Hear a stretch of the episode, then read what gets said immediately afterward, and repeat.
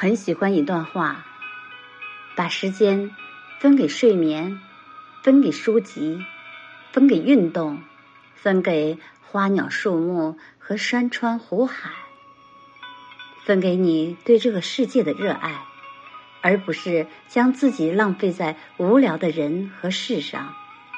人生就要做自己想做的事，在有限的时间里做一些有意义的事情。不要辜负了生命，不要辜负了时光。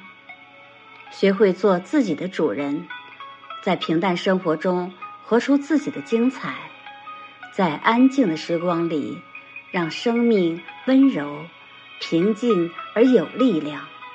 至于那些苦难，都是值得去经历，这也是让自己成长的磨砺和考验。